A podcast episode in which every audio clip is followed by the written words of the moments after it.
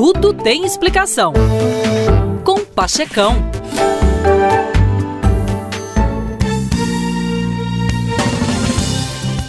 Meus queridos, valorizem seus pais, seus avós e bisavós. Quando perdemos os idosos sábios, a sociedade acaba perdendo a noção da justa medida. Em tempos passados, os idosos eram altamente valorizados. Eram a riqueza de um povo. Nos idosos existe um saber de que o povo precisa para viver bem. Hoje, ao contrário, considera-se a juventude como o único ideal. Deveríamos ser sempre jovens Carl Jung acha que é uma perversão da cultura quando as pessoas de mais idade se comportam como jovens e pensam que deveriam superar os jovens no afã de trabalhar e na produtividade.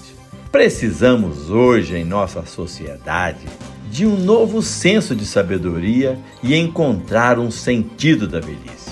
Assim valorizamos e protegemos o tesouro que a sociedade abriga dentro de si e a valorização da pessoa idosa faz com que olhemos de forma positiva também o nosso próprio envelhecimento, pois toda pessoa fica mais velha a cada dia.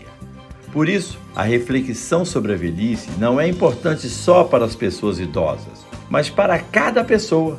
Sua vida só tem sentido quando se posiciona diante do processo do envelhecimento gradual. Envelhecer é uma experiência básica do ser humano Refletir sobre a velhice é por isso também um refletir sobre o mistério da condição humana em si. A pessoa envelhece independentemente de sua vontade, mas se o seu envelhecimento vai ser proveitoso, depende dela. É uma grande arte ir envelhecendo de maneira boa, pois tem originariamente a ver com saber, compreender e conhecer. Falou legal? É isso aí, meus queridos. Bye bye.